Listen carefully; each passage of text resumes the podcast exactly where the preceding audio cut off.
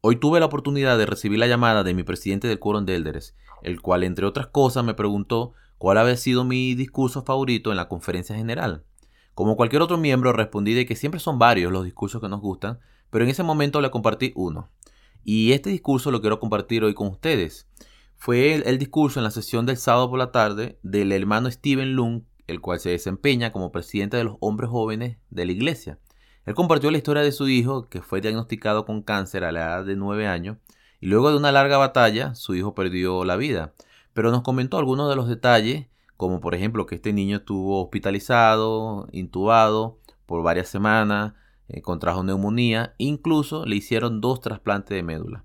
Esto nos hace saber de que fue una enfermedad bastante sufrida para este niño, pero nos deja una gran lección. A la edad de 12 años, en un, domingo particular, su mamá se dirigió a su cuarto para despedirse porque la familia iba a la iglesia y se encontró con la sorpresa de que este joven se estaba vistiendo. Cuando la mamá se acerca y le pregunta qué estaba haciendo, el niño responde es que hoy me toca repartir la Santa Cena. Y la mamá intenta enseñarle de que hay otros chicos, de que quizás era mejor que él se quedara descansando por su enfermedad, por su condición. Sin embargo, él decidió ir a la iglesia. La reunión sacramental o los miembros del barrio cuando vieron que él repartía la Santa Cena, eh, obviamente estaban conmovidos por una escena tan bonita, porque conocían y sabían el gran esfuerzo que este joven estaba haciendo. Y él le dijo una frase a la mamá bastante interesante antes de ir a la iglesia. Mamá, yo observo cómo los miembros me ven cuando yo reparto la Santa Cena y yo pienso que les ayuda. Y esto fue una frase que quedó en mi corazón y es de todo el discurso siempre voy a recordar esta frase porque yo sé de que nosotros vivimos cosas, observamos cosas que pienso que nos ayudan. Y hoy quiero compartir con ustedes algunos ejemplos de cosas que yo he vivido durante mi vida que me han ayudado. Y sé que ustedes tienen grandes historias y sé que todos tenemos la oportunidad de vivir este tipo de experiencia. Pero les voy a, les voy a contar tres para no hacer este capítulo tan largo. Una historia que siempre atesoro en mi corazón es la de una jovencita que yo conocí cuando era también de los hombres jóvenes la cual no le daban permiso para ser bautizada en la iglesia. Entonces ella qué hacía? Ella decía a sus padres el domingo que iba a hacer cualquier otra cosa, se iba con su maletín y en la iglesia se cambiaba. En la iglesia se ponía una falda. De hecho, cuando yo era amigo de ella, yo pensé que ella era miembro, porque yo la veía con falda en todas las actividades. Y resulta que me enteré que no era miembro, que ella estaba esperando cumplir 18 años para poder bautizarse porque sus padres no le querían dar el permiso. Y prácticamente asistió estos dos años a la iglesia a escondidas. Y yo la conocí a ella cuando teníamos 16 años. Así que por lo menos pasó dos años tratando de asistir a la iglesia de manera escondida. Hoy en día esta joven está casada con un misionero retornado, está sellada, tiene sus hijos y sigue fiel en la iglesia. Y cuando yo veo este tipo de historia, cuando yo les cuento este tipo de historia y recuerdo la del chico en el discurso, viene a mi mente una escritura que quiero compartir con ustedes, que la vamos a encontrar en el libro de Mateo, en el versículo 10. En esta historia, como bueno, como era costumbre, se le acercaban las personas a Jesucristo para pedirle un milagro. Y Jesucristo realizó el milagro, pero hay una frase que quiero compartir con ustedes. Dice en el versículo 10 del capítulo 8 de Mateo. Y cuando Jesús lo oyó, se maravilló y dijo a los que le seguían, de cierto os digo que ni aún en Israel he hallado tanta fe. Cuando este hombre aborda al Cristo, cuando este hombre pide de que sanen a su hijo, él explica de que no era digno de recibir a Dios, a Cristo, en su casa.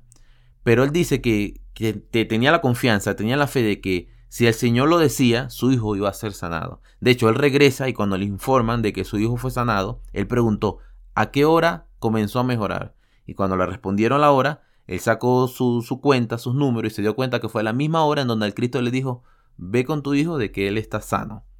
Entonces vemos como el Salvador, cuando este hombre lo aborda, le explica que no es digno, que no vaya a su casa, que, que bueno, que él es un hombre de poder, que tiene muchos empleados a su cargo. Cuando él le da esta explicación al Cristo, pero Jesucristo ve la fe que tiene este hombre, dice la escritura de que él se maravilla. Y así como este chico diácono dijo, yo pienso que les ayuda, Cristo de alguna manera dijo la misma frase, pero de otra manera. O sea, yo siento que esto me ayuda. Y inmediatamente lo compartió con sus discípulos y dijo la frase, de cierto os digo que ni aún en Israel he hallado tanta fe. Entonces quiero compartir la segunda experiencia que es bastante interesante también. En una ocasión estando en la misión fui a visitar a los inactivos con una rama que hicimos unas jornadas donde fuimos varios misioneros, creo que fuimos a la zona inclusive, para hacer muchas visitas en la misma tarde de un sábado. Y a mí me tocó la oportunidad de salir con el presidente de la rama. Entre todo lo que compartimos y lo que él me enseñó y lo que hablamos, él me compartió una experiencia donde el presidente de misión había ido durante la semana a dar una charla fogonera en esa, en esa rama. Y al terminar, él observó el presidente que en la capilla, bueno, que ni siquiera era, era una capilla, era una casa, nadie tenía carro. Y comenzó a observar cómo los miembros agarraban como por la autopista, por la carretera, y se iban solos. Y le preguntó al presidente de la rama, ¿para dónde van ellos? Me dice, presidente, todos vivimos como en, esta autopista, pero algunos viven en el kilómetro 5, en el kilómetro 8, en el kilómetro 10. Entonces todos se van caminando para su casa, porque aquí nadie tiene carro. Entonces él dijo, puede, puede llamarlos, por favor, que yo les voy a dar la cola, o como le queramos llamar según la cultura, ¿no? Yo los voy a llevar. Y el presidente, bueno, hizo como 3, 4 viajes, porque tampoco eran tantos miembros, y la camioneta tiene como 8 puestos. Y poco a poco, viaje tras viaje, fue llevando a todos los miembros y los dejó por lo menos más cerca de donde vivían.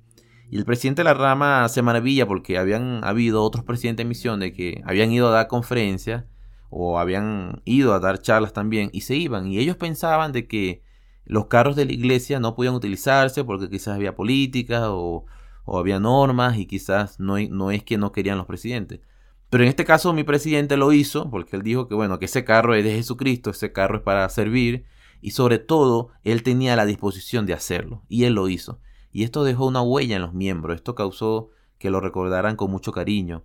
Y me enseña a mí y me ayuda. Cuando escuché esta frase, escuché esta historia, me ayudó mucho de que debemos ser ese líder como Jesucristo, de servir realmente, de no solamente cumplir con los programas o cumplir con las reuniones, sino de que realmente el Evangelio lo vivamos eh, nos activemos, prestemos el servicio que los miembros van a recordar. Y no solamente ser ese líder quizás de maletín, de solamente reuniones, ni, ni de planificación, ni de actividades, sino de que también estamos allí en la batalla, haciendo la cosa, las cosas que nuestro Padre Celestial y su Hijo Jesucristo harían.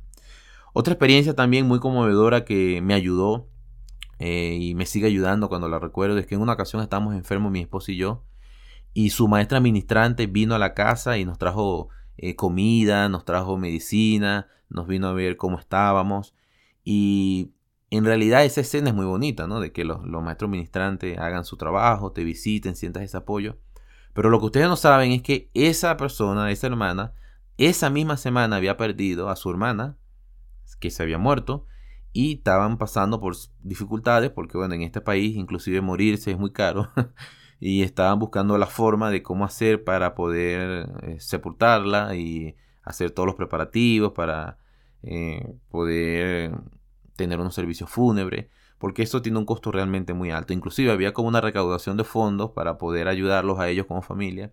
Y a nosotros nos maravilló el hecho de que aun cuando ellos tenían estos problemas económicos, aun cuando ellos estaban pasando por este tiempo, por este momento tan difícil en donde esta señora había dejado a dos angelitos huérfanos y a su esposo solos, ella, aún con, en estos días de, tanta dificultad y tristeza, ella vino a nosotros y nos compartió de sus alimentos, nos compartió de medicinas que tienen un costo, aun cuando a ellos el dinero no les sobraba.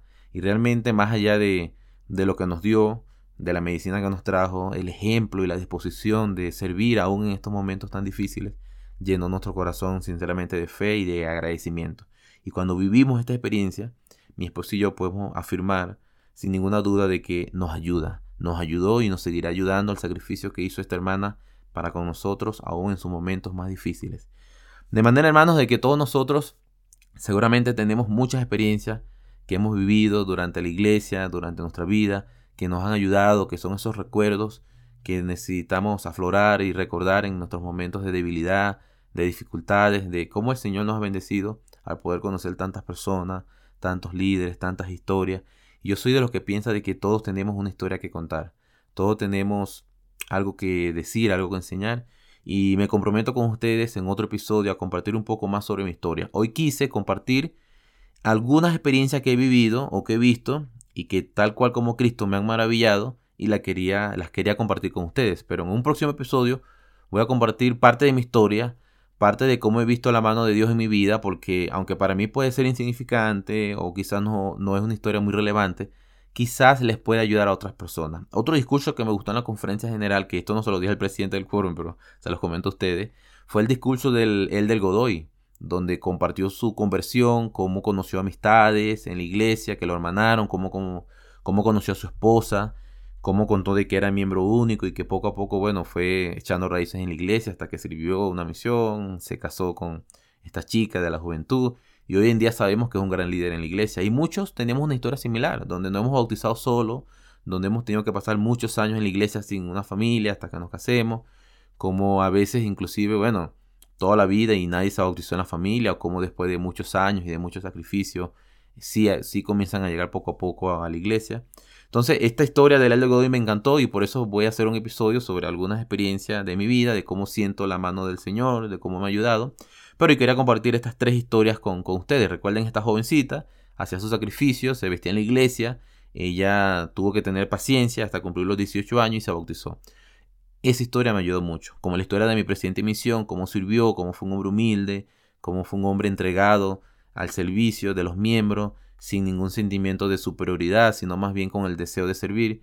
Esa historia la recuerdo siempre y me hace ser humilde y me ayuda. La historia de esta hermana, maestra ministrante de mi esposa, que la visitó aun cuando ella estaba pasando por circunstancias difíciles, eso nos ayuda y nos ayudará para siempre. Ahora, ¿qué te ha ayudado a ti? ¿Qué historia nos puedes comentar?